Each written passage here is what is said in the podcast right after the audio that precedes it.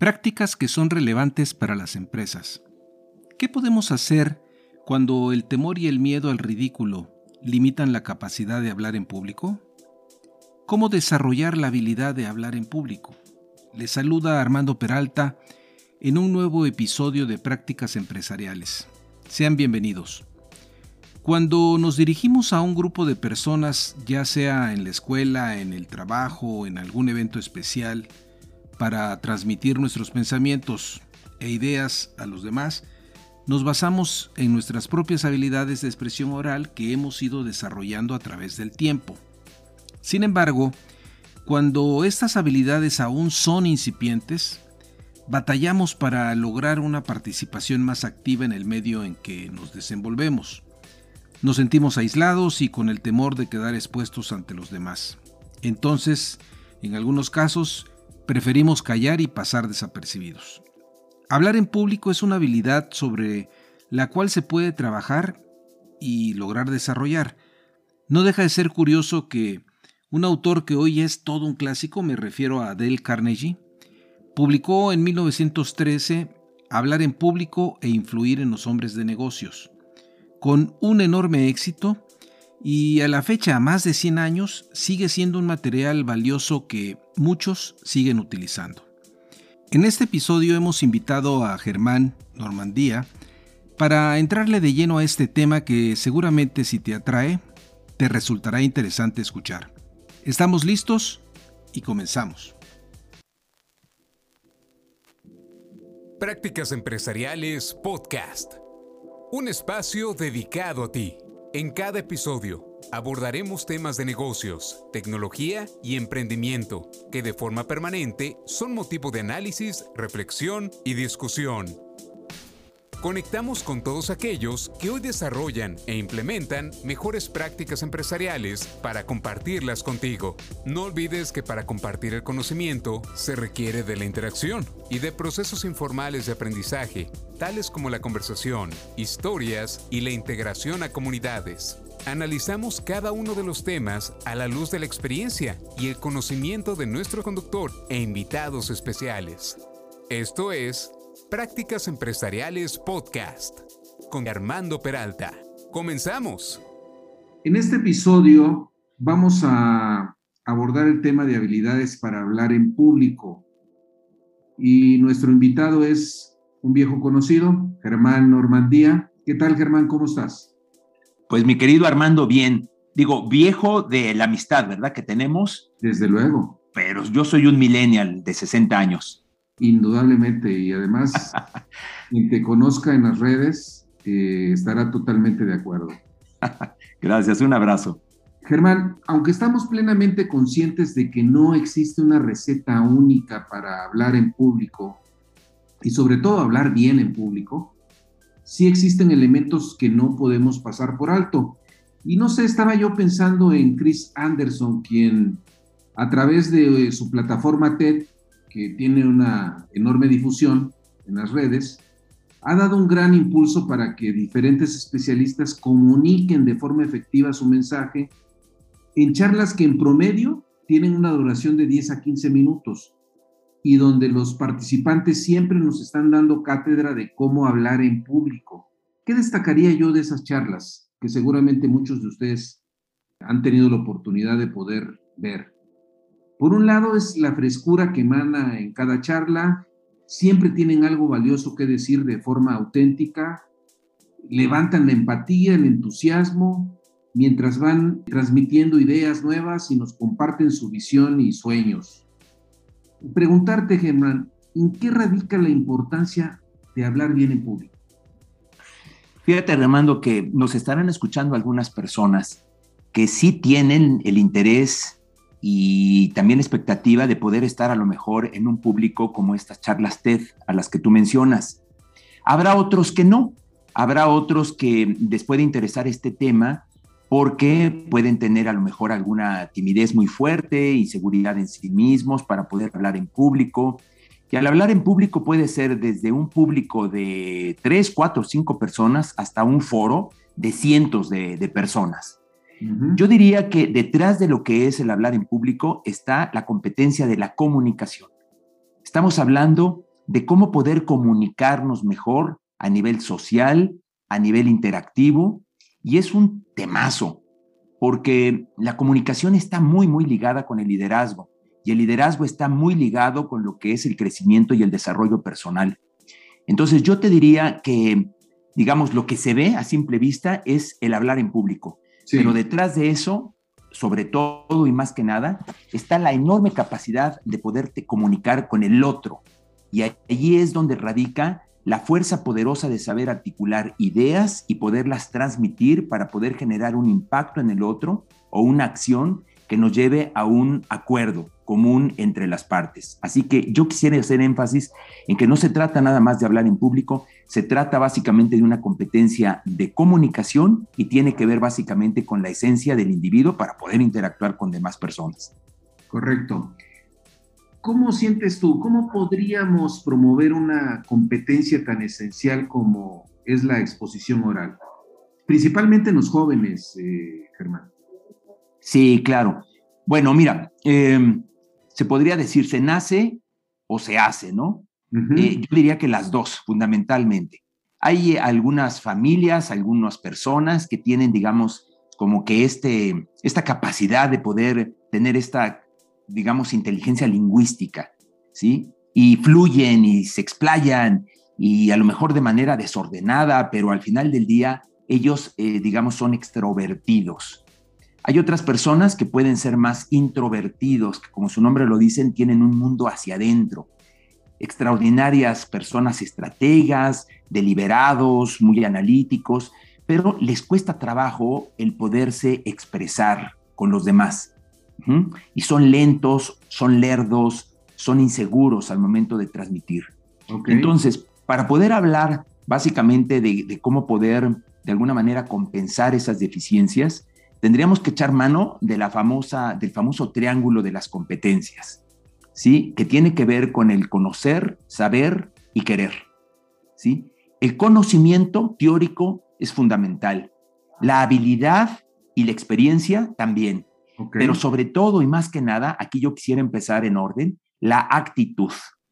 Para que una persona en un momento dado pudiera superar cualquier limitación que tenga de poderse comunicar en público, tiene que hacer un trabajo interno de actitud donde tiene que tocar lo que son sus ideas, sus creencias, sus pensamientos, su propia historia y todo eso que le llamamos paradigmas, que es lo que más puede en un momento dado espantar, detener, limitar a un individuo para poder eh, comunicarse y expresarse con otra persona, con un grupo de personas. Por ahí empezaría. Ok, con todo este crecimiento explosivo que hemos observado en los últimos años con las redes, ¿consideras que se ha amplificado el, impacto de los hablantes? Sí, sí, sobre todo si estás tocando a la generación de los millennials, podemos encontrar ahora a muchos eh, influencers o líderes de opinión que eh, en su gran mayoría es gente joven, digamos, ¿no?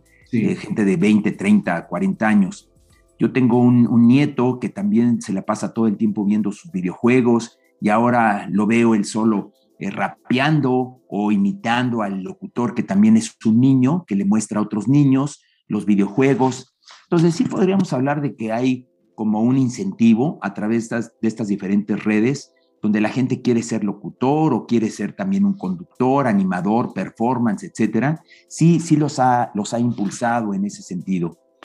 Pero yo otra vez volvería al punto... Ahora, ¿qué, qué, estás observando tú en las redes de estos jóvenes, de estas nuevas generaciones que efectivamente están haciendo uso de las mismas? ¿Cómo, ves este fenómeno?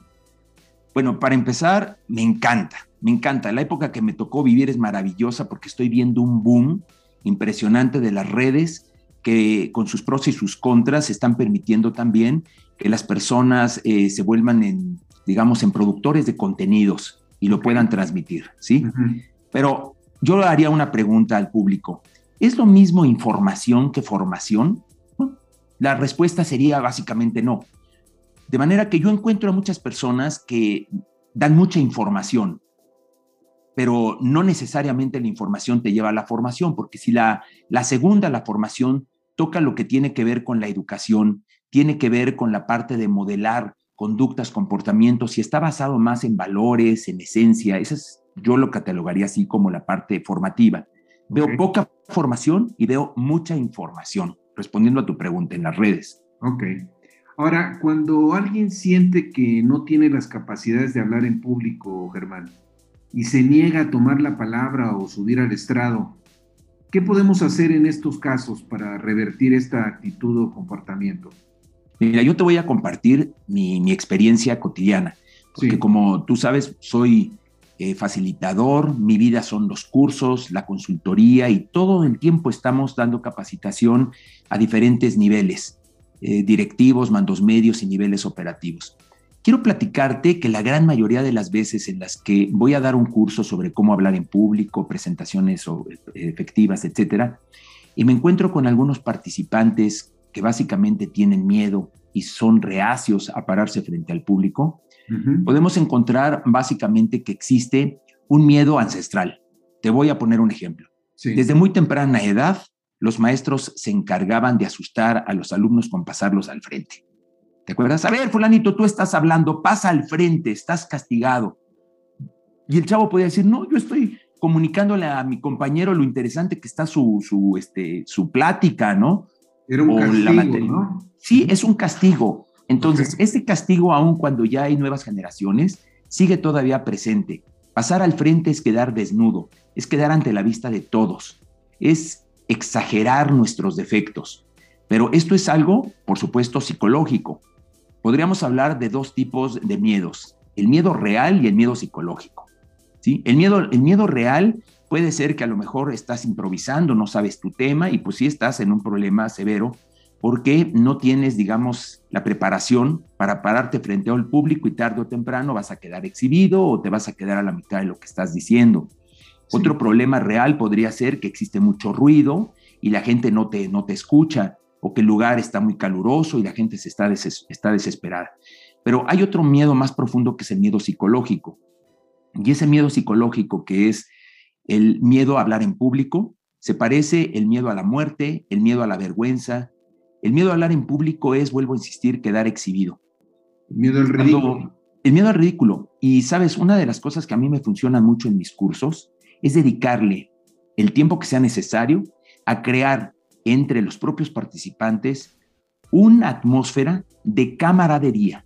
O de confianza. Donde, sí, correcto. Donde me aseguro que la parte de lo que es la crítica, el juicio, no aparezca. Es más, que ni siquiera se pueda de alguna manera pensar, olfatear, que pueda haber una risita de alguien que de pronto cantinfló o tiene, este, ¿cómo se llama? Em, sus, eh, eh, repite, el este, este, este, este, sus este. muletillas. Exactamente.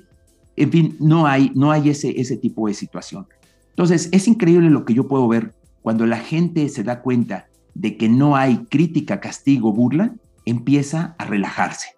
Y cuando alguien se relaja, ya dio el primer paso para sentirse cómodo ante la experiencia de estar frente a un grupo. En conclusión, si nosotros logramos vencer a ese monstruo de las mil cabezas que está frente a nosotros y que nosotros alimentamos con nuestra imaginación, es un primer paso actitudinal para que tú te sientas más cómodo, más relajado y por lo tanto tengas mucho más disposición a poder decir lo que necesites decir. Retomando lo que señalas, eh, lo que en tus cursos luego te toca experimentar con los chicos que les cuesta poder subir al estrado y tomar la palabra. Y una vez que ya creaste ese ambiente de confianza, ¿de qué forma sientes tú que impacta en su nivel de confianza de quien sí lo ha logrado? ¿A qué te refieres exactamente? Sí, por ejemplo, alguien que al inicio del curso, pues definitivamente estaba negado, no quería participar por el temor, por la burla, etc. Y finalmente, cuando sí lo logra, ¿cómo sientes tú que se beneficia la confianza de ese chico? Ah, claro. Sí, bueno, no, por supuesto. La, satisfacción de, que puedas tú al final del día mm, poder transmitir un pensamiento a través de una palabra bien articulada, pues hasta biológicamente te hace sentir como más dueño de ti mismo y por supuesto es, eso se refleja, por ejemplo, en su semblante y en la manera en que se comporta. Pero déjame comentarte que no basta únicamente con que la persona se pueda sentir en un principio tranquila y confiada. El siguiente paso tiene que ver con la técnica. Porque, haz de cuenta, voy a poner una analogía. Una persona tiene miedo al agua. Bueno, se mete a una alberca y lo que hace es agarrarse de la orilla. No se suelta porque esa es su seguridad. Cuando logra finalmente soltarse y alejarse, digamos, unos 20, 40 centímetros, siempre existe la tentación de regresar de nuevo para agarrarse de aquello que le daba seguridad. Entonces, cuando yo logro que se desprendan de la orilla y comiencen de repente a darse cuenta que si se equivocaron no hubo nadie que se rió y que los están viendo con interés y que lo mismo que se equivocó uno se puede equivocar el otro, ya hay reconocimiento y se va llevando un ambiente de, incentivo, de atmósfera, de confianza en sí mismo y todos somos una comunidad igualita. el siguiente paso es la técnica y ahí es donde comenzamos a apalancar la incipiente seguridad y motivación que tuvo esa persona con herramientas eh, prácticas. Si tú quieres o no sé si me vas a preguntar alguna técnica, con todo gusto te la comparto para que escuchen también eh, tu audiencia cómo se puede poder cómo se puede construir un mensaje con confianza a partir de una técnica y estrategia muy importante. Sí, mira, eh, sí tengo considerado que abordemos temas de técnica, pero sobre todo antes quisiera preguntarte, cuando impartes algún curso relacionado con habilidades para hablar en público, ¿cuáles son los temas que normalmente consideras tú dentro del curso, Bueno, mira, son de forma y de fondo.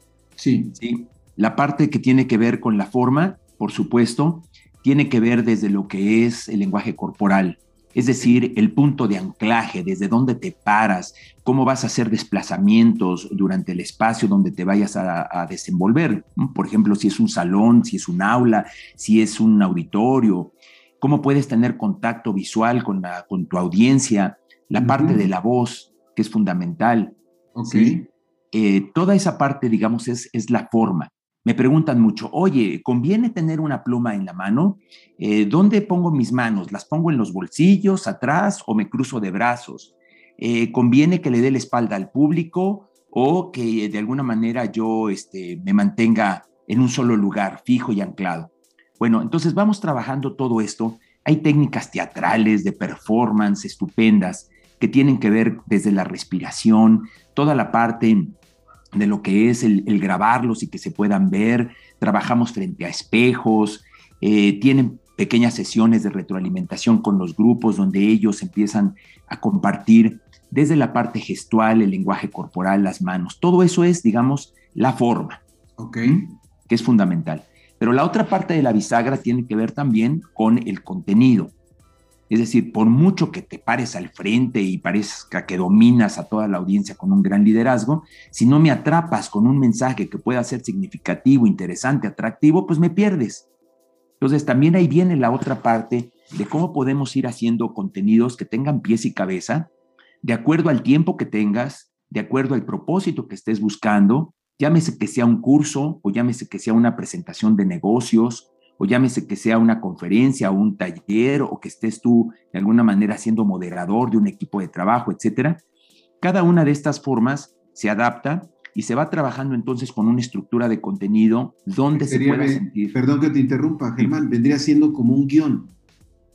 Vendría siendo, sí, efectivamente como, como un guion, podríamos llamarle estrictamente eh, un guion ¿sí? O por lo, o por lo pronto que tengas esas etapas de, tu discurso, ¿no? O sea, una etapa grande podría ser un inicio, un desarrollo y una conclusión. Perfecto. ¿Y sabes por qué hago este señalamiento? Porque cuando ya empiezo a entrar en temas de guiones, para las personas incipientes, los que están comenzando, hasta eso también los asusta. Entonces, vamos a llegar a un guion, pero por lo pronto te voy a pintar un mapa mental donde vas a tener nada más tres o cuatro o cinco elementos, que pueden ser figuras, gráficos, etcétera, que te recuerden de lo que vas a hablar y también te den la facilidad de poder ir desarrollando un relato, un tema, ¿eh? recordando estos cinco imágenes o cinco puntos que vamos a ir dibujando. Son, son varios recursos que tenemos ahí. Sí, y no incurrir, supongo, tú me dirás, en temas, por ejemplo, de que memorices no sé, una presentación de 10 minutos o 5 minutos, porque te ganan los nervios y ya no hay forma de que puedas continuar, ¿no? Sí, mira, antes de, eh, Cristian, que estabas comentando, eh, hay un autor también fundamental que es maestro, digamos, de, todos nosotros, que es Del Carnegie. Sí. Tú, sin duda alguna, ¿no? Lo conoces. Él fue uno de los pioneros en el arte de la oratoria, ganar amigos, incluir en las personas y demás, ¿no? Y él decía que si le dieran a él solamente un minuto para decir cuál es el secreto para hablar en público, contestó que había dos, dos factores claves. El primero, que te hayas ganado el derecho de hablar del tema que vas a compartir. Ok.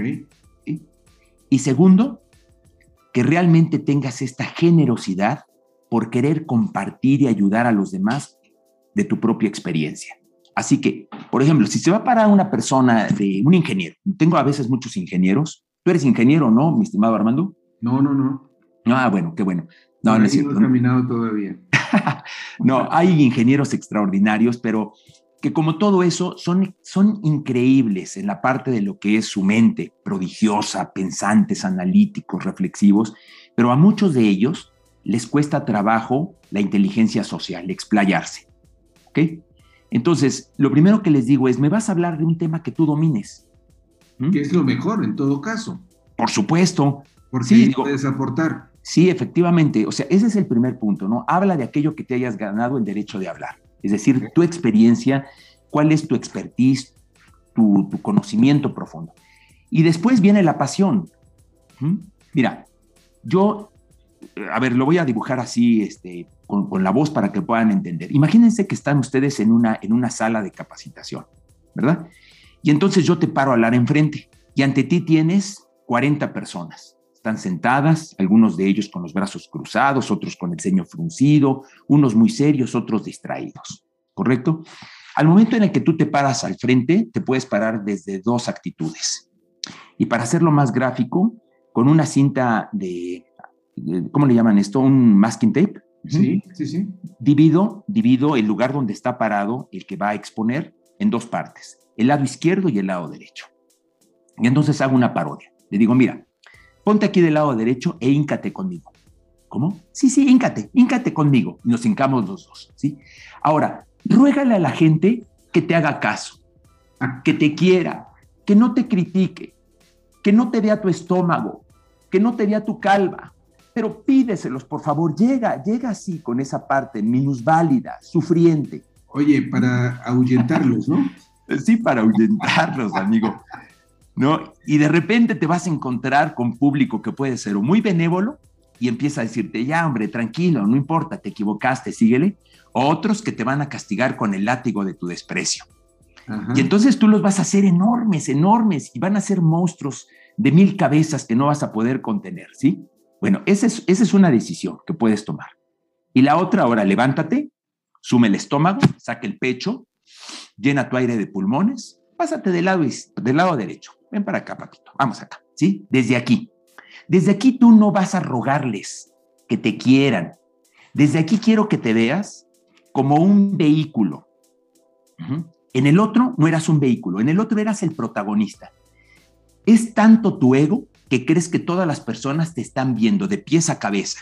En este otro, tu ego lo vas a minimizar y te vas a ver como un vehículo, un conducto, un medio para poder transmitir una idea poderosa, una idea que va a ayudar a los demás. ¿Sí? Entonces les empiezo a dar esas, esas ideas y comienzan a trabajar desde el vehículo. Lo más importante es tu mensaje.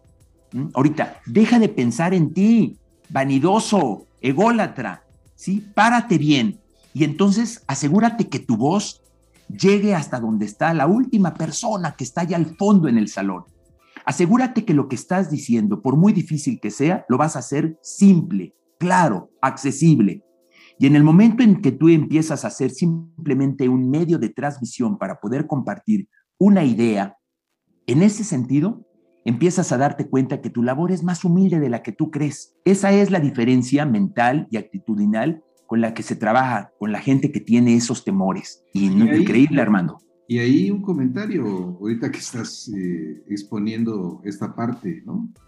También que el expositor tenga plena conciencia de que tiene, ¿qué te gusta? Uno o dos minutos a la entrada para ganarse la audiencia. Si no, pierdes la, pierdes la audiencia por completo, ¿no? Y sabes yo, yo qué hago, Armando, cuando están del lado derecho, de esos dos minutos le voy a decir, un minuto lo vas a dedicar a permanecer callado mirando a toda la audiencia. En lugar de que ellos te miren a ti, tú los vas a mirar a ellos en silencio. Y la gente empieza a ponerse nerviosa, pero no el que está hablando, sino los que están abajo. Ah, caray, ¿qué le pasó por...? Y entonces te retiras, ¿no? No, está muy bien. Ahora, Muchas gracias. Dime una cosa, Germán. ¿Cuáles son las técnicas de estas que hemos estado conversando que sientes que te han dado mejor resultado con, en los distintos cursos que has dado sobre justamente las habilidades de hablar en público? Claro, hay una técnica que es extraordinaria, que incluso está dentro de mis TikToks. Fue con la que comencé mis TikToks y tuvo muchísima audiencia. Y tuvo mucha audiencia porque es muy práctica. Se llama la técnica PPF. ¿Qué significa PPF? Pasado, presente y futuro. Yo les enseño a construir mensajes y a improvisar utilizando esta técnica. Un ejemplo muy, muy práctico. Podríamos hablar, por ejemplo, de los medios de comunicación, de la inclusión, de la física cuántica, o podríamos hablar de, cualquier tema. De dinero, de lo que gustes, de lo que quieras. Ahora, fíjate bien, mi, mi alumno, vas a comenzar construyendo todos los antecedentes del pasado. Comienza diciendo, cuando yo era niño, o hace cinco años, o en el siglo pasado, o los pioneros de este tema, y vas a comenzar a construirlo. Si estamos hablando, por ejemplo, en el tema de lo que es el feminismo, yo recuerdo que cuando era chico, en 1970, salió en la televisión la noticia de que las mujeres por primera vez podían utilizar pantalones, pantalones acampanados. Esto levantó furor en todas aquellas generaciones, hombres que de pronto decían, no es posible, los pantalones son de hombres, ¿por qué las mujeres nos tienen que imitar a nosotros? Pero también me acuerdo que salían a las calles pidiendo sus derechos, voto, etcétera, ¿no? Hoy en día, fíjate cómo se hace el puente, Armando. Hoy en día, hoy en día, estando en el siglo XX, podemos encontrar a mujeres que han logrado grandes conquistas, no solamente a título personal, sino también en la política, en los derechos humanos. Las mujeres hoy en día ocupan un tanto porcentaje en el, en el ámbito laboral, ¿sí? favoreciendo también los presupuestos familiares. Hoy en día las mujeres ocupan puestos importantes y han generado grandes ideas. Yo estoy seguro que el día de mañana, yo estoy seguro que en un futuro, me voy al futuro, ¿sí? Las mujeres serán una parte fundamental para poder lograr nuevamente componer el tejido social de este mundo, aportando con sus maravillosas ideas y con sus talentos todo aquello que les fue negado y en un futuro podrán ayudar a las familias, el trabajo, la política, la construcción de los derechos, los valores. y puede cerrar. Sí, sí, sí, sí, sí. Y puede cerrar todavía, Armando, esto es clave, con alguna frase poderosa. ¿Sí? Los hombres y las mujeres no están peleados, juntos se complementan para poder lograr un mejor futuro para el mundo y para la vida. Excelente, mira, yo creo que es una muy buena técnica porque le estás dando una estructura al mensaje de forma relativamente simple. Correcto. Eh, quizá eso sea una de las causas de las cuales eh, a veces influyen en el gran temor de pararte en público. ¿Qué digo ahora? ¿Sí? Se me hace excelente. Para cerrar, Germán, ¿qué mensaje le darías a los jóvenes? Que lean, que amplíen su vocabulario. Tener un bagaje de lenguaje es extraordinario, porque esas lagunas tan difíciles, esas veces en que se te queda la mente en blanco, no sabes a dónde recurrir. Si ellos tienen un gran almacenaje de experiencia, de vocabulario, de lenguaje, serán capaces de echar mano para poder terminar una idea, para poder construir un mensaje, y aquí estoy hablando no solamente de cantidad, estoy hablando también de calidad. Les invito a que sigan a los maestros, a los líderes, tanto en estas plataformas TED, en estos programas, como también a los maestros extraordinarios que puedan ayudarnos a ser ejemplo para las nuevas generaciones. No las encuentro en la política, ya no entramos en ese tema que nos podría llevar más tiempo, pero desafortunadamente no tenemos ejemplos vivos, por ejemplo, en la política, de alguien que sea buen orador. Si vemos, por ejemplo, de los peores que hay, y no tiene aquí nada que ver con ideología, me voy a referir a, este, Cárdenas. ¿Cómo se llama este, eh, el político de la, de la izquierda, del PRD, eh, fundador del PRD? Este, bueno, pues está Porfirio Muñoz, está... Él es un gran orador. Cuauhtémoc Cárdenas. ¿Sí? Cuauhtémoc Cárdenas, que es admirable también el hombre en muchos sentidos, es la antítesis de lo que es un orador. Es un hombre que cuando llega al estrado se pone sus lentes y se pone a leer en una hoja. No tiene contacto visual con el público y es un hombre que no es capaz de improvisar. Y como eso podríamos encontrar muchos ejemplos que no son ejemplos, ¿sí? En el mundo, digamos, de la televisión o de la, o de, o de la internet o de la radio. Entonces los invito a que sigan a grandes oradores. Quizá Obama podría haber sido él o su mujer, son ejemplos a nivel internacional. Y también, este, y mira que no quiero hablar de partidos, Ricardo Anaya también es un, buen orador, eh, que podríamos verlo como esos políticos jóvenes que saben articular ideas independientemente de la ideología que tengamos. Yo invito a todos los jóvenes a que amen la comunicación y tengan siempre algo que decir, porque de eso se trata. Pues muchas gracias, Germán. Fíjate que por ahí, ahorita escuchándote, creo que queda un tema que a ver si más adelante lo tocamos, es el tema de también aprender a debatir, ¿no? Formidable. Como siempre, muy agradecido. Un abrazo, mi estimado, y te felicito porque un año, un año ya de, podcast, ¿es cierto? Así es. Con estas prácticas empresariales. Un abrazo a ti y también a toda tu audiencia. Hasta la próxima. Hasta la próxima y nos vemos en el siguiente episodio.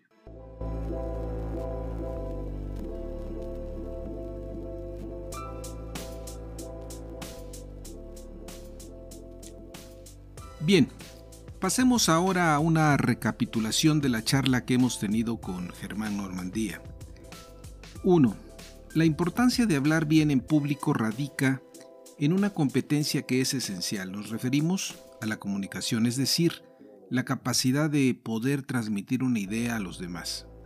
2. Para promover una competencia tan esencial como es la exposición oral, se requiere considerar el triángulo de conocer, saber y querer. El conocimiento teórico es clave así como la actitud de la persona. 3.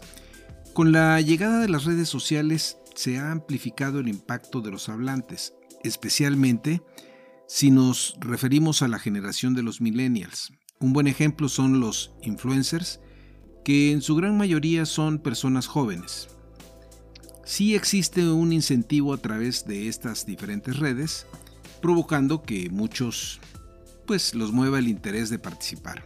4. En los cursos que versan sobre cómo hablar en público, se encuentran participantes que son reacios o tienen una gran dificultad para pararse y tomar la palabra, existiendo miedo de pasar al frente y quedar expuestos ante la vista de todos. El miedo de hablar en público es el miedo de quedar exhibido. 5. Lo importante en esos cursos es crear una atmósfera de camaradería y de confianza que permita a los participantes sentirse confortables y relajados al momento de estar frente a un grupo. 6. La satisfacción de poder transmitir un pensamiento de forma clara y articulada refuerza el nivel de confianza en uno mismo. Esto se logra mediante el despliegue de herramientas y técnicas. 7. Normalmente en un curso sobre habilidades para hablar en público, se cubren temas que van desde la forma que corresponde al lenguaje corporal, punto de anclaje, cómo te paras, cómo te vas a desplazar y desenvolver en el espacio donde darás la charla, contacto visual con tu audiencia, la parte de la voz, acompañado de técnicas teatrales y de performance, grabando a los participantes y utilizando espejos. La otra parte tiene que ver con el contenido, que tenga una estructura de acuerdo con el tiempo disponible y el propósito que se busca, llámese curso, conferencia, presentación de negocios, etc. 8. Valioso al momento de hablar, referirse a un tema que el expositor domine y donde pueda aportar. Asimismo, la pasión es otro factor de peso. 9. De las mejores técnicas para hablar en público tenemos las que por sus siglas se conocen como PPF, es decir, pasado, presente y futuro. Es una técnica que permite dar estructura al mensaje a comunicar, donde hacemos referencia al pasado del tema que abordemos, cuál es la situación actual y cuál su futuro. 10. Y la mejor recomendación a quienes tienen interés de convertirse en buenos expositores, pues la lectura, la cual es esencial ya que permite enriquecer nuestro vocabulario y reforzar nuestro bagaje intelectual, que al momento de tomar la palabra indudablemente es de enorme ayuda. Si quieres mejorar tus habilidades de hablar en público, es recomendable buscar espacios para que practiques de forma similar como cuando vas al gimnasio para estar en forma y en buena condición física. No dejes pasar la oportunidad de empezar y apóyate ya sea a través de algún curso, de revisar una infinidad de videos que existen en la red, especialmente el sitio de TED al que hacíamos referencia en la entrevista. Saca provecho de estos y muchos recursos que están a tu alcance. Si lo logras y te da resultado, coméntanos tu, historia. Finalmente, estimados amigos de la audiencia, no olviden que si tienen interés en enviarnos algún mensaje, lo pueden hacer en la siguiente cuenta de correo, prácticasempresarialespodcast.com o bien si les ha gustado este podcast, hagan clic en seguir. Nos escuchamos en el siguiente episodio.